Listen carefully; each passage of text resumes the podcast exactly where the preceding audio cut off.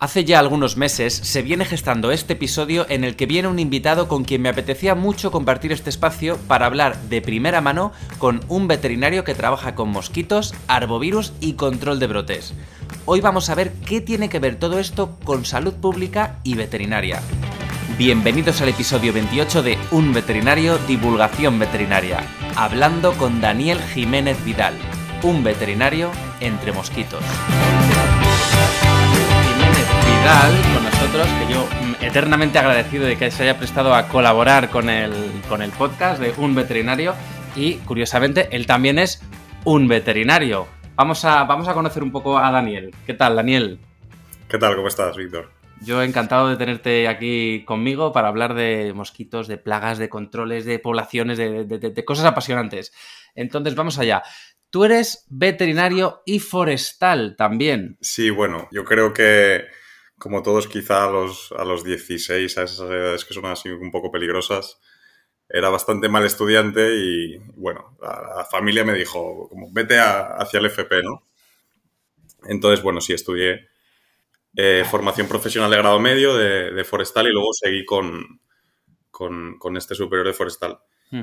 Y bueno, mi formación siempre ha ido un poco vinculada a la entomología, al tema de plagas, sobre todo forestales y estos temas. O sea, que tú cuando entraste en veterinaria no, no eras el, típico estudiante, bueno, típico, digo, típico lo que yo conozco, de todos hay como, hay clínica, el perro, el gato, ¿cómo, cómo entró ese, ese joven inexperto universitario en primero de veterinaria? De hecho, era al revés, yo tenía muy claro lo que me gustaba y tenía muy claro que lo que me gustaban eran los bichos. Precisamente, o sea, cuando cuando, cuando te dicen, ¿por qué, ¿por qué estudiáis veterinaria? ¿no? El profesor este de microbiología o de anatomía que siempre quiere sacar alguno de estos de, pues la veterinaria es mucho más que la clínica, ¿no? Pues yo, yo levanté la mano y yo digo, no, yo tengo muy claro que es que me gusta la entomología sanitaria y me gusta el tema de los mosquitos y tal. Claro, todo el mundo me miraba como diciendo... Y ahí toda la clase se te gira y te mira y dices, este es el bicho raro de la clase. Claro, dice la gente. Tras esta breve introducción en la que Daniel acaba de nombrar el eje sobre el que va a girar este episodio, vamos a hablar de eso justamente, de la entomología sanitaria. ¿Alguna vez has oído este término? Vamos a ver un poco en qué consiste todo esto. Volvemos con la entrevista. La entomología sanitaria, digamos que sería esa rama de la entomología que estudia los insectos o los artrópodos que pueden tener un, un interés para la salud pública, ¿no? Pues aquellos que pueden transmitir enfermedades que pueden ser vectores biológicos o, que por las zonas donde viven pueden ser vectores mecánicos o vectores pasivos, a veces se habla de ciertos microorganismos, ¿no? Esto, pues, las cucarachas o, Ya tenemos aquí un montón de datos, vectores eh, pasivos, activos, y yo aquí todo esto con, todo el tema de los artrópodos, eh, me hace pensar en que he estado leyendo, que tú sabes mucho de esto, de arbovirus arbovirus. ¿Qué son esos arbovirus y qué tienen que ver con todos estos artrópodos, vectores de los que, de los que estamos hablando? Bueno, los arbovirus son eh, una, clasificación funcional que al final habla de aquellos virus que pueden ser em, transportados por artrópodos. Es de Arthropod-borne eh, virus. El término arbovirus es una clasificación funcional que se le ha dado a un conjunto de virus transmitidos por artrópodos. Vamos a seguir hablando de todo esto con Daniel. La entomología sanitaria ah, sería como más grande, ¿no? O sea, los arbovirus serían, digamos, una parte dentro de lo que se puede transmitir los artrópodos que pueden afectar a la salud pública. Porque también puede haber, pues yo qué sé, los flebotomos con leishmania, que, que no es un virus, o la malaria con los anófeles, la malaria es un, es un plasmodio, ¿no? No son arbovirus, pero sí que, sí que entran dentro de la entomología sanitaria. Entonces, es más amplia que eso, pero sí que es verdad que los arbovirus, donde está el dengue, donde está el zika, donde está el chikungunya, estos, estos virus que ya nos suenan más, nos dan miedo por, por Brasil, cuando las Olimpiadas, por no sé qué, el dengue, cuando todos estos temas, sí que son arbovirus. Entonces son como quizá los que la gente tiene más, más puestos en, la cabeza, ¿no? O están más en el imaginario. Por un lado estamos hablando de virus y arbovirus y por otro lado estamos hablando de los artrópodos. Y en este punto Daniel habló del concepto de taxis de enfermedades, que es algo que me pareció muy gráfico y que nos va a contar a continuación. Hay que distinguir un poco el, el, microorganismo que es transportado, que es movido por el vector, y el vector. Entonces, el vector simplemente es un taxi, para entendernos. Sí. Donde puede ir o no puede ir metido ese arbovirus o ese, o ese patógeno X ¿no? que puede mm, transmitirlo. Entonces, ¿aquí qué tenemos? Pues tenemos el mosquito tigre o tenemos el Aedes japonicus en ciertas zonas del norte de España, que son vectores potenciales de ciertas enfermedades. O sea, que son esos taxis potenciales, lo que, me ha gustado mucho eso del taxi, donde pueden ir o no pueden ir esos, esos virus. Claro. El tema es que nosotros no tenemos circulación de esos pasajeros malos, ¿no? No hay. Pero, eh, bueno, cuando hablamos de eso, por ejemplo, porque el, caso de West Nile, por ejemplo, es otro tema. Entonces, tenemos ese taxi, eh, ese, ese mm, transporte potencial de ese pasajero malo, que sería el arbovirus, sí. pero no tenemos esos arbovirus circulando. El caso de West Nile es un poco diferente, porque sí que, sí que se ha demostrado ya que hay circulación endémica en ciertas zonas del sur de Extremadura y Andalucía y parece ser que igual en algunas partes de Cataluña sí que hay circulación endémica de, de fiebre del Nilo Occidental. Vale, vale, vale, eso es muy interesante porque además tú estuviste, yo, hay un, en un episodio en el, que, en el que hablo de esos, hay veterinarios que se dedican a estudiar mosquitos para saber un poco qué está pasando ahí y de pronto tú eres eh, uno de esos protagonistas, porque tú estuviste en Coria y Puebla del Río cuando hubo ese, ese gran brote con el virus del Nilo. Cuéntanos un...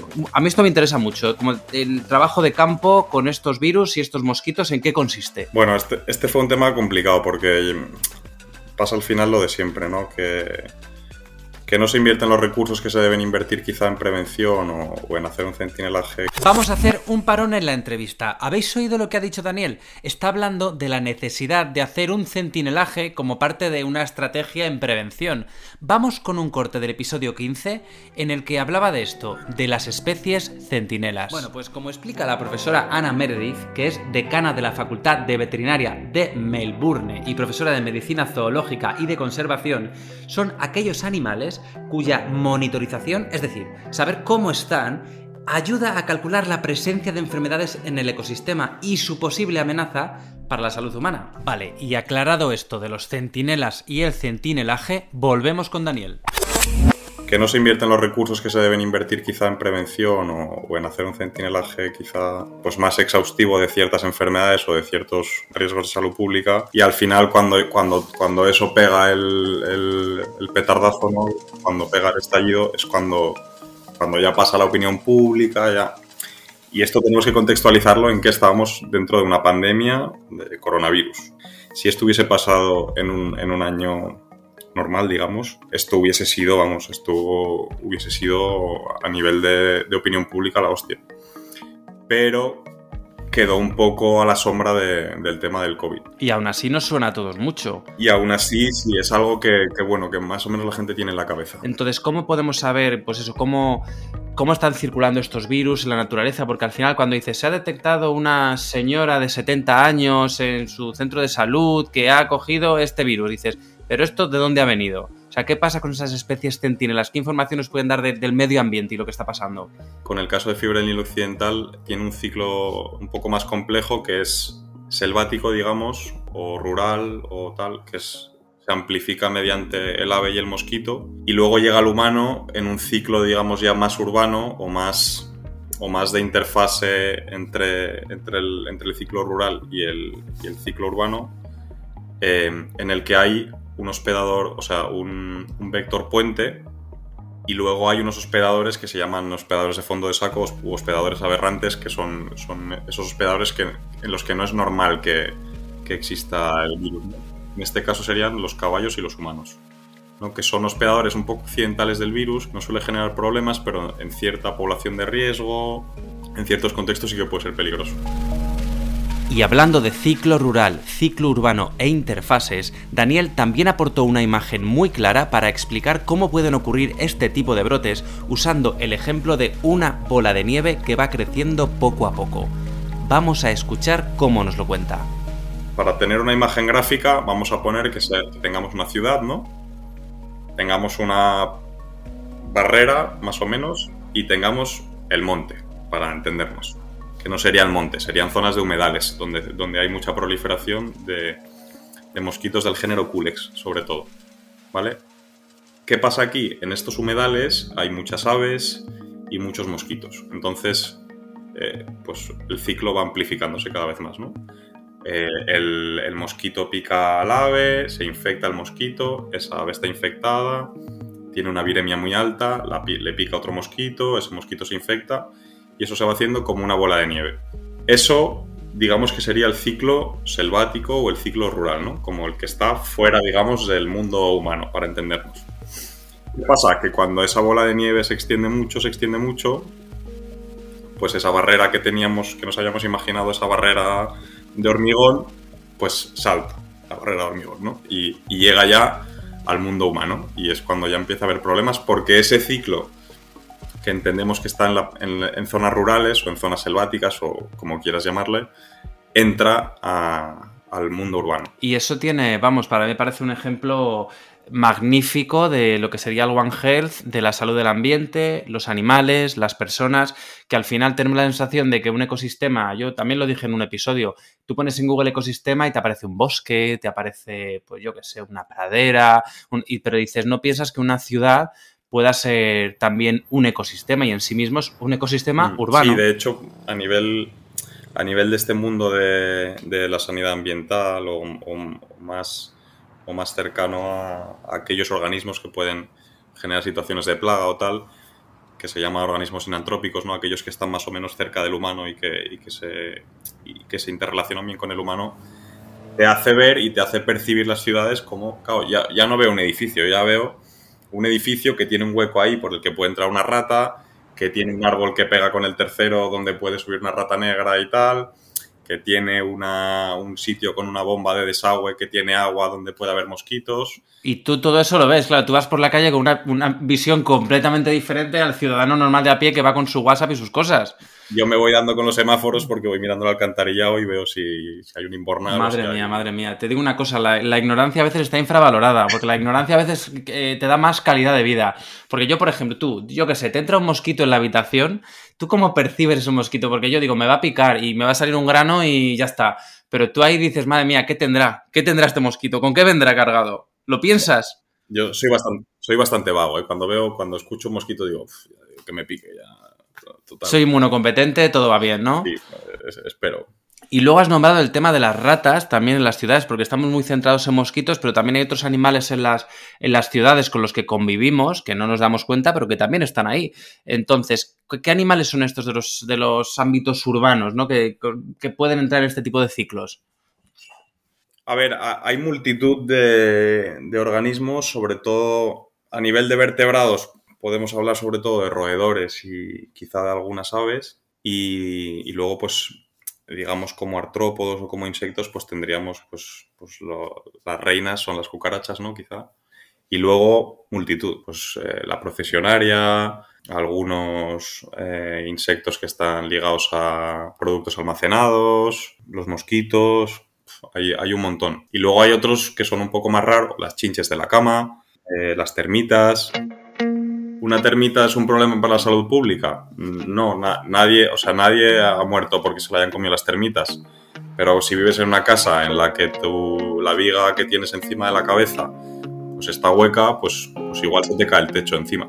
Entonces, bueno, puede haber otras, otras, otras relaciones, ¿no? Y esto a nivel de instituciones, comentabas antes que dices, claro, cuando ya estalla la bomba es cuando quieren solucionarlo, empezando por el tapones, qué pasa aquí, este brote, pero a nivel de prevención, ¿cómo, cómo lo ves tú de, dentro como profesional que trabaja con este tipo de, pues, de, de, brotes, de control de plagas? ¿Hay prevención? ¿No la hay? ¿Cómo lo ves? Se hace, se hace prevención, si nos ponemos como si fuésemos un poco juristas, sí, pero quizá no se invierte lo que se debiese invertir y las cosas, al, final muchas, muchas veces los problemas de este tipo de contratos es que las, las memorias técnicas que ellos te dicen o los pliegos técnicos, ah, o sea, es más una cosa de muchas veces de poner el tic de que está hecho Aquí hay una cosa que además yo creo que la, gente que seamos sanitarios es, es, muy fácil de entender porque al final la ejecución, digamos, de un, de, un, de un, correcto servicio de gestión de, organismos o de plagas eh, es, es, trifásico, ¿no? Es, eh, requiere un diagnóstico de situación, en función de esto se genera un plan de actuación y luego hay una evaluación. ¿Con esto que me refiero? Que a veces no se hacen bien esos diagnósticos. No se sabe cómo se distribuyen los organismos en la ciudad, no se sabe cuantificar, no se invierten recursos en esas fases iniciales, por consiguiente los planes que te exigen están mal hechos. Entonces, claro, pero ellos con la ley en la mano te dicen, oye, tú te has comprometido a hacer esto. Y tú le dices, es verdad, pero está mal lo que tú me dices que yo tengo que ejecutar. Entonces ahí puede ser que el técnico eh, que te toque, la dirección facultativa de tu contrato, sea, sea, eh, entienda un poco y diga, bueno, pues me voy a dejar asesorar o que te digan, haz esto.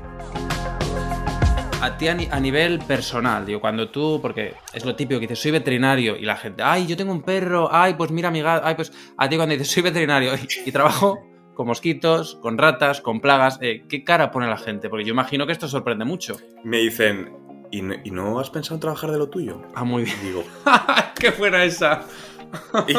¿Y, qué es lo mío? No, pues lo de los perros y eso y tal. Digo, pues que lo mío es esto. Qué curioso, no has pensado en trabajar de lo tuyo. Claro, y además, además yo soy la hostia, porque yo no sé diferenciar un beagle de un, de un gran danés. O sea, cuando la gente me dice, Ay, ¿y, qué, y, eso qué, qué raza es? Digo, si me das un mosquito. Es un culex, es un culex. Si me das un mosquito te digo lo que es, pero no me preguntes el perro si es un caniche o es un. Sí, sí, en este punto de la entrevista le pregunté a Daniel sobre si existen vías de comunicación que agilicen la información entre los diferentes profesionales sanitarios, ya sean aquellos que trabajan desde la prevención, como son los veterinarios, o aquellos otros que trabajan desde la curación en los centros de salud, como serían los médicos de humana cuando les llega, por ejemplo, un paciente infectado con un arbovirus como podría ser la fiebre del Nilo. No, suele haber mucho contacto entre nosotros, porque mm, que de hecho yo creo eso es una de las cosas a las que se tiene que tender, ¿no? Yo creo que con esto de la pandemia quizás se ha ganado un poco en hacer énfasis en, en, buenos diagnósticos, ¿no? Pasaba también con la legionela, que, que nunca se sabe, nada, es que tiene un constipado, tiene no sé qué, tiene... hasta que dices, no, tiene, tiene legionelosis. Y como tiene legionelosis, tengo que ver en qué instalaciones ha estado y ver si en esas instalaciones hay legionela, ¿no? Para ir hacia atrás. Con esto, con esto pasa igual. Eh, si tú coges una leptospira, porque te bebes una lata de Coca-Cola donde se ha orinado un ratón, ¿se llega al diagnóstico de, leptospirosis? Quizá no, o quizá sí, pero, pero no se hace, digamos, esa trazabilidad de qué ha pasado. Entonces, a veces es difícil vincular ese riesgo, digamos, de la plaga con la posibilidad de, Sí, a no ser que haya un brote muy grande que de pronto la gente ya diga, ¿qué está pasando aquí? Ya. Con culícidos con mosquitos, cuando ya hay brotes de arbovirosis y tal, sí que se trabaja más con, eh, con epidemiología o tal. Lo que pasa que, claro, muchas veces es difícil, es difícil la relación porque si tú eres una empresa que se encarga de hacer los trabajos, tú haces el trabajo para el ayuntamiento, para salud pública, salud pública es la que habla con... Uf, madre mía. Entonces a veces... Ese papel se mueve mucho, me da a mí, ¿eh? Esa comunicación no es tan fácil. O sea, yo he hablado con muy pocos médicos, digamos, de tú a tú, de... de pues eso, que, que, que, esté toda la cadena junta, ¿no? Y, y, eso es a lo que se debe tender. Lo que pasa es que, claro, eso supone, pues eso, es una muy buena comunicación. Al final todo se traduce en. Sí, porque otra cosa que he estado leyendo, claro, que hay que conocer muy bien estas especies porque depende de la, que es algo que yo desconocía absolutamente, que depende del mosquito, el radio de vuelo, entonces la zona que tienes que acotar es diferente si es este tipo. A mí me parece un tema, vamos, algo apasionante que desconocía absolutamente. Claro, es que, es que de ahí, eh, eso al final, yo creo que también es un poco lo bonito de, esa parte de la entomología, ¿no? Que la entomología quizá muchas veces está más vinculada a la investigación o a gente más eh, vinculada al mundo académico y tal, y es coger esos datos que están, son interesantes cuando los lees en un paper y dices, wow, este mosquito no sé qué, se alimenta de tanto no sé qué, microlitros y tal. Pero si yo tengo un problema de que se, se, está transmitiendo una enfermedad, ¿cómo me ayuda eso? A mí me parece un poco una, una, labor detectivesca, que si vete a buscar en el jarrón de las flores del cementerio de agua a ver si tienes unos huevos, y me parece una, pues, de detective total, vamos, todo ese tema. Y alguna anécdota que quieras compartir curiosa, la típica que dices en, yo qué sé, en Nochebuena, cuéntate algo, esa anécdota que dices, pues mira, un día me pasó esto con yo qué sé qué. Esta es la típica de pillar, es la típica pregunta de pillar. Hay cosas que no sé si puedo contar. Uy, secreto de sumario. Por favor, aquí no quiero que te encierren en la cárcel ni que te echen ni nada, ¿eh? Tú, nada, lo que puedas. Quizá mala percepción de ciertas cosas o, pues eso, por, ejemplo, con el mosquito tigre pasa mucho, ¿no? Que, que la gente te llega uno y te dice, ah, pues yo tengo mosquito tigre en casa. Y así, y, no sé, explíqueme un poco cómo es su casa. Sí, sí, porque he visto uno, no sé qué, que, que sí, es súper grande, súper tal. Claro, yo generalmente les dejo hablar y ya cuando han acabado de hablar digo, bueno, pues el mosquito tigre mide 0,5 milímetros, eh, es, em, o sea, 0,5 centímetros, es, eh, es, así, tal, es, y ya como que reculan un poco y, luego ya siguen con, no, no, pero es muy grande porque yo lo he visto, porque lo he visto en la tele y tal. Y es como, no, no, es así. Ya, ya, ya, ya. A mí ha habido gente que me ha dicho, me ha picado un mosquito tigre. Y yo, wow, la gente cómo controla de mosquitos, ¿no? Yo la verdad que tampoco controlo tanto. Bueno, y el, el tigre aún es más o menos famoso, pero hay gente que te, que te llega que, le ha picado el mosquito, el Aedes japonicus o el, o el mosquito asiático, te dicen, o no sé qué yo, no tengo, o sea, si yo veo uno de esos en macro, no, no, tengo, quizá no tengo capacidad de, distinguirlo. Pues si tú no la tienes, ya te digo que la gente, yo creo que le, da la inventiva, ¿eh? Luego hay mucha confusión a veces con especies, ¿no? Pues con ratas, con ratones. No, es que, es que en mi casa entran ratas porque no sé qué. Digo, ¿cómo son las ratas? No, claro, siempre son, siempre son así, con el rabo así, con, siempre son todo eh, eh enormérrimas, ¿no? Que luego las ratas están las pobrecitas mías muy, muy estigmatizadas, porque yo tuve una rata hace años y me hacía un animal extraordinario, súper sociable, y la gente, una rata, una rata, que parece que la rata por ser rata te va a pegar de todo. Pero claro, la rata, pues hombre, si la tienes controlada, tampoco tiene por qué ser un vector de nada. Sí, además generalmente las ratas, el, ratón es un poco diferente. El ratón sí que se dice que es más antropófilo, que, que es más, es como más más curioso, más, están más cerca del humano. Sí. Y las ratas generalmente son bastante antropófobas. Tienden a, huir bastante del humano, son bastante reacias a seguir rutas diferentes. Cuando tú les pones algo por medio de una ruta que ellas tienen fijada, mm, cuando lo ven... Sospechan, ¿no? les mola. sí, entonces, por defecto no, no deberían molestarnos, ¿no? Claro, si hay algún, algún contexto concreto que les haga que, la, que, la, que esa población prolifere de manera excesiva, pues, pues sí que se pueden llegar a ver más de día o en sitios o ya metidas en casas o tal. Eso es más raro. En ratas es más raro. En ese caso ya entramos en, temas más, bueno, morales, que no sé bien cómo se gestionan. Hablábamos antes de empezar a grabar. Claro que hay gente que tendrá la percepción de, es que eres un matarratas, ¿no? Es que pobre rata, pero déjala vivir, pero esta rata. O todo este tema que ha habido ahora con, ay, ahora no me sale el nombre, con las cotorras argentinas. Que, que, son temas muy delicados. Controlar, controlar brotes y poblaciones, al final, teniendo que sacrificar animales. Entonces, ¿cuál es la, ¿Esto te ha generado a ti algún conflicto o con la gente o tú contigo mismo? Sí. Bueno, yo, yo lo que intento es, claro, aquí yo creo que tenemos que hacer una, labor pedagógica a los técnicos y luego también dejar a veces la emoción un poco de, lado, ¿no? Y, ponerles situaciones. O sea, la procesionaria, yo por ejemplo, que vengo del mundo forestal, yo cuando estoy a la procesionaria, una, una plaga de procesionaria en un pinar, o sea, una población muy alta de procesionaria en un pinar y tal, ¿es un problema? Bueno, puede no serlo, porque si ese pinar em, tiene una densidad correcta, em, ese suelo está bien y los árboles están vigorosos, pues bueno, pues la, la procesionaria comerá ciertas acículas, perderá un poquito de capacidad de fotosíntesis pero luego al año siguiente pues mejorará o volverá a ver procesionaria, pero a los tres o cuatro años pues volverá a mejorar, ¿no? Pues como si tú tienes un resfriado, pero, pero eres una, persona inmunocompetente, que estás bien y no, tiene que haber ningún problema, ¿no? O sea, de hecho es, es algo natural. ¿Qué pasa? Que si hay un bolsón de procesionaria eh, o un nido, como le quieras llamar, en un parque o en un colegio donde hay niños, un bolsón es un escenario de plaga. Porque puede haber, un, o sea, puede haber, no, hay un peligro directo para, para una población. Vamos, y yo creo que tú eres clínico, o sea, profesionaria y perros es, es, una cosa que está súper... Sí, sí, en cuanto hay uno en el parque, los grupos de WhatsApp de típicos amigos de perros están que arden de cuidado porque al lado del banquito del columpio hay una procesionaria. Bueno, bueno, la gente se vuelve loca y con razón. Claro, es un problema. Entonces, la gente me dice, la gente de claro, te puede decir, es que a ti te gusta matar. No, digo, probablemente me gustan los insectos más que a ti. Pero en ciertos contextos sí que hay que tomar medidas pues que pueden ser más, más hirientes con, con la sensibilidad o más tal, pero que, que es lo correcto. Y si no, pues bueno, pues hay que, pues hay que entender que tu perro se muera de una glositis o que, o que tu hijo pues tenga un problema. A que tu niño le ingresen, sí. Bueno, al final eh, que la gente asuma los riesgos que tienen las cosas. Yo creo que hay que ser un poco consecuente.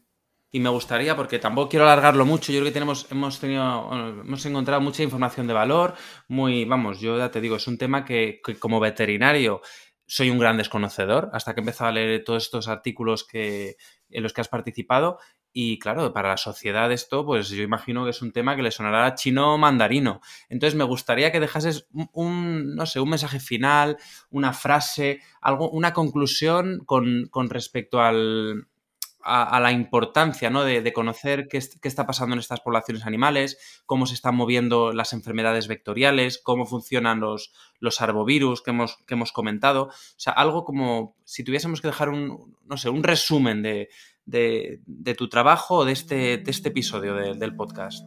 Es sentido común. Yo creo que estamos en un mundo cada vez más polarizado, de todo es sí, no, blanco, negro, y cada cosa tiene su contexto. O sea, y una cosa que no tiene ningún tipo de riesgo en un contexto concreto, pues, como comentaba antes con la procesionaria, en otro contexto, cuantitativamente mucho menos, puede ser mucho más peligroso. Entonces, lo que hay que ver, o sea, primero hay que, hay que hay que ver, hay que estudiar, hay que valorar y en función de eso, pues, pues, pues cuantificar y verlo. Yo creo que hay que hacer un poco de educación en las cosas no son buenas o son malas. Las cosas son buenas o malas en función de. Entonces, bueno, pues eso. Yo creo que hay que, hay que escuchar más, hay que ver más, hay que. y hacer un poco también. intentar hacer caso a la gente que, que, sabe o que, parece que sabe, ¿no? a la que sabe, a la que sabe, a la que parece que sabe. Con Google, ahora todos somos este, como los memes estos de vulcanólogos y de epidemiólogos y no sé qué. Yo para decir que sé de algo, cuesta mucho decir que sé de algo, pero la gente lo dice con mucha tranquilidad. Ya, para mí son más sabios los que se estabilizan en la duda que, lo que los que se estabilizan en ese, en ese blanco o negro. Y me parece una conclusión muy buena. En este mundo tan polarizado hay que quedarse más con intentar moverse los grises para, para entender mejor los blancos y los, y los negros. Fantástico. Pues, pues yo creo que hasta aquí y yo, vamos, eh, he aprendido un montón, te estoy súper agradecido y cuando quieras, vamos, puertas mm, abiertas, yo, escúchame, si hay un brote de cualquier cosa, yo ya sé quién voy a llamar, te voy a llamar a ti para que nos cuentes aquí y nos pongas al día de, de lo último. Perfecto. Muchísimas gracias, Daniel, y, y nos vemos pronto. un placer también por mi parte. Hasta aquí el episodio 28 en el que hemos hablado con Daniel Jiménez Vidal sobre mosquitos, brotes, arbovirus, gamas cromáticas que nos gusta que se muevan en los grises y un montón de cosas más que siguen poniendo de manifiesto que nosotros también somos animales. Cuanto antes lo aceptemos, mejor nos irá. Si quieres seguir apoyando este proyecto de divulgación veterinaria, ya sabes que puedes suscribirte y valorar este contenido con 5 estrellas en Spotify o en la plataforma desde la que escuches el podcast. Nos vemos en unveterinario.es y en arroba unveterinario en Instagram.